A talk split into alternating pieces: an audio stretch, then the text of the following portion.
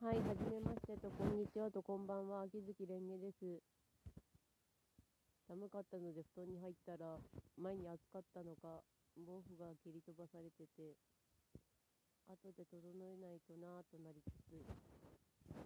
花粉症は薬のおかげでだいぶ収まりました。たまに出る咳以外は。とはいえ、声の方は聞きづらいかなとは思います。健康はとても大事だということと、あと花粉症は敵だね。多分花粉症なんだけど。はい、ではそんなこんなで話題ですが、多分前に言っていたはずなんですけど、ターミネーターニューフェイト見てきました。映画ですね。ターミネーターの正当な続編とか言ってましたけど、ターミネーターは真面目に見たのが2位だけでした。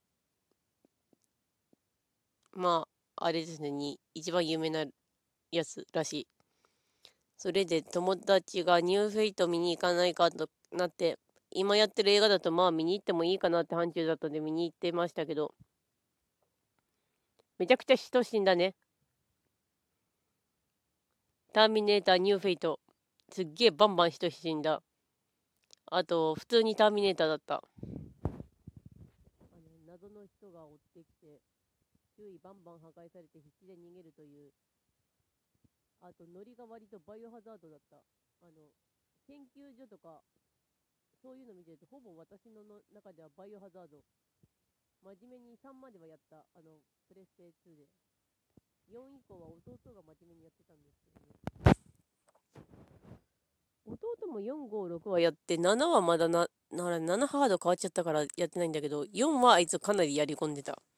私もやり込みたいと思ってたけど、全然機会がない。うん、で、ジョンのためにっていうか、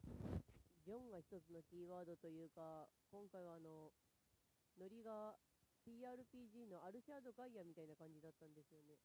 どういうゲームかっていうと、その、アルシャードっていうあの、謎の宝石を持った人たちが暴言するんですけど、すっげえ雑に言うと。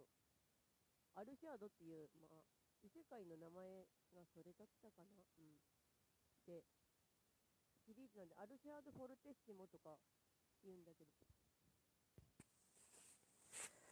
主人公がどんどんどんどんなんかメンタル的に強くなるしかなかったって感じで、それと女の子だったんですけどね。まあネタバレは伏せますが。ターミネーターニューフェイトもなんか3部作になるらしいんですけど、どうするんだ残りには。あの、アルシャードの話に戻ると、っていうかさっき一時停止かけたからちょっと話題がぶっ飛んだんですけど、猫が来たんで。で、あまあ、アルシャード・ガイアだったら地球に似た世界でのバトルなんですけど、その中であの、リターナーっていうクラスがあるんですよ。えーと、アルシャードはクラスいくつか組み合わせるタイプの TRPG なんですけど、意味が未来人で、ちょっと未来が割とピンチになっちゃったから、どうしようって感じで、過去に戻って過去の事件を何とかしまくって、未来を救おうぜみたいなノリなのクラスなんですけど、ターミネーターニューフェイトってなんかそんな感じだった。これはちょっとネタバレになるんですけど、7割ぐらい ?7 割強の確率で人類は何もしなくても、ていうか、機械に割とぶぶっ飛ばされたり、なんか、マッハでやばいらしいので、あの世界。28%、3割強ぐらいしかないじゃん。20何パーセントだよ、多分。映画は面白かったですね。あの、どこまでネタバレは、まあ、ほんと伏せますけど、なんていうか、ユリとかいろいろ言われてるんだけど、あの、とにかくまあ、見てほしい。割とバンバン死ぬ。あと、ほ本、あの、吹き替えで見てきたんだけど、あの、英語とスペイン語と日本語っていうか、日本語とスペイン語って感じになってましたね。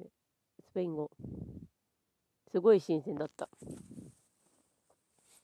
そんな感じかなとなりつつ、映画の時はその前にたこ焼き食べてましたね。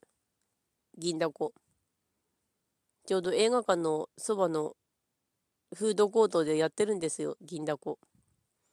その前に、あの、一人で行動していた時に、あの、中華系の餃子食べて、さらにその前に、ペペロンチーノ牛丼好きやのやつ食べてたんでお腹いっぱいだったんですけどね。だからたこ焼きだけだった。中国系の餃子ってすっごいもちもちしてて、5個出されたんですけど、なんとか胃に入れた感じですね。私そんなに食べられないタイプなので、朝食なんですよね。うん。後半の話題はどうしようとなりますが、とりあえずまあ相棒でいこうかなとなります。相棒がた、あの、今週休みって知らなかったから急いで今日に、あの、冠城くんの彼女が死んじゃった、元彼女が死んじゃったを急いで見たんですけど、あの、私仕事帰ってくるときだいたい9時40分ぐらい回ってるんでたなんか間違えた。で、相棒の方は、冠城くんの元カノの話だったんですけど、あーと、あーと、なんだっけ、また話題ぐだぐだしてきたの一回止めるって利点なんだけど、話題が。あ9時40分ぐらいなんで帰りが。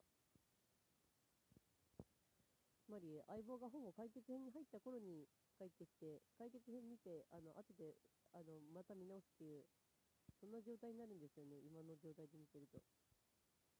冬場になればもうちょっと仕事が早く終わったりするんで、相棒最初から見られるんですけど。で、今回の話なんですけど、あの、冠城くんが怒ったコーヒーミル見て、あ、これ可愛いやつだけど、あんまりコーヒーミル作れないんだよな。一人分なら十分かな。でも、あれ結構、調整めんどくさいんだよなって思いながら見てましたけど。あので、引きのコーヒーミルってあの、どうやって調整するかっていうと、こう、ネジで止まってるんですけど、そのネジを何回か回すことによって、コーヒーの豆の引き方の粗さ加減を調整できる感じです。雰囲気はたっぷりあるんだけどね。あと、あれ、意外と高いんだけどね。うん。あと、手引き結構めんどくさいです。あの、自動は楽だぞって思いながら見てた。あと、喫茶店のやつが結構ハリオ製品多かったなとかって思いながら見てましたけど、コーヒードリップする時の台があれ便利だなと思いつつ、1人で入れる時あんまりいらないからなってなってましたけど、あの台はちょっとおしゃれ。本編の感想なんですけど、あの、いろいろ伏せるとして、あの、推理物って、私的には、あの、ちゃんと動機がある人が好きなんですよね。あの、例えば、挨拶しなかったから殺したとか、それぐらいはいいんですけど、あの、サイコパス系がそんなに好きじゃないっていうか、こう、2時間系推理ドラムとかでサイコパス出されても困るわって感じのタイプっていうか、ちゃんとした理由が欲しい。そういう感じ。あとはか、鑑識さんが本当に特命係の扱い分かってきて、特命係にも向こうの扱いが分かってきたって感じでしたね。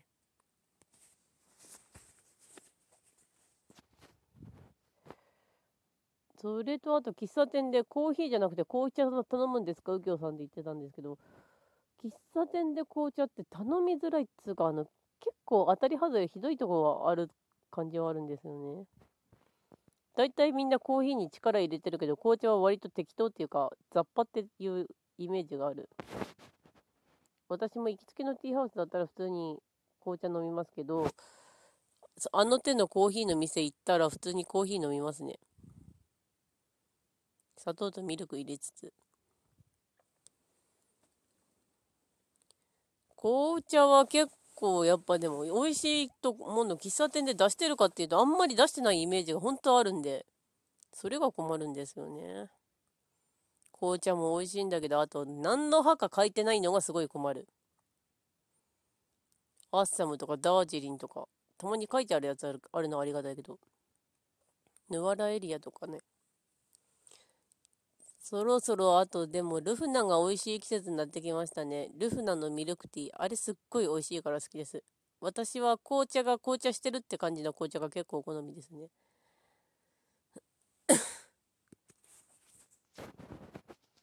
とまあそんな感じで。あと芹沢くんが思いっきり伊丹さんをいじってましたけど、伊丹は伊丹で必要に応じて本は読むからいいんだよって解決してましたね。だから伊丹はそういう流行とかに鈍いんだよ。そこが伊丹のいいところだけどな、つまりつつ。で、残り2分ちょいなんですけど、話題どうするかっていうかもう、とりあえず今回は、1週間分ぐらいは続けてみようかなと、また有言実行してみようかなぐらいでいこうとは思いますけど。話題には困りますね。感想をつらつら話していくだけになりますけど。来週の相棒は、右京さんが目が不自由になってしまうということで、それでもって今の相棒も、変わりましたね、脚本家の人。結構新しい人入った気がする。そして今度の正月はどうなるんだろうか、あの、いつもの太田愛さんの脚本だろうかと思いつつ楽しみにはしてますが。あれ、冠城くん時代で太田さん以外の人が書いた時、犯人がサイコパス系ですっげえ締まりがなかったんだよな。っていうのを思い出したので、あの、人情話は結構好きです。太田さんすごい、神戸くん書くのうまいんだけど、なんだかんだで外さないところがあるから本当に好き。